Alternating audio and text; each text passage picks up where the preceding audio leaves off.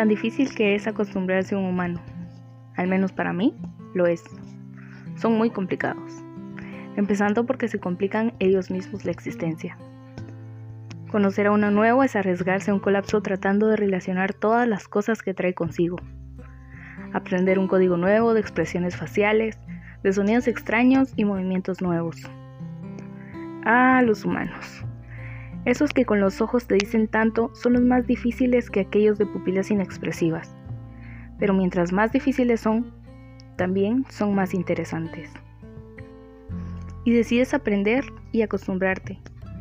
Y realmente es un hermoso proceso que te hace más grande en ideas, en recuerdos, en registro de actividades y en cómo corresponder a sus formas. Y te llenas tanto de ese nuevo ser que te encanta. Disfrutas de esa complejidad y te aplicas tanto para que se sienta a gusto contigo, porque tú ya te sientes a gusto a su lado.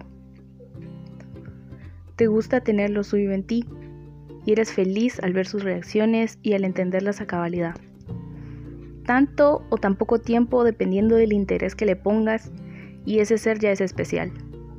Y así, sin más, aunque quisieras evitarlo, o aunque el miedo te invadía cuando tu cerebro arrumado no sabía entender, caes en ese abismo de la unión de las almas y simplemente te encariñas.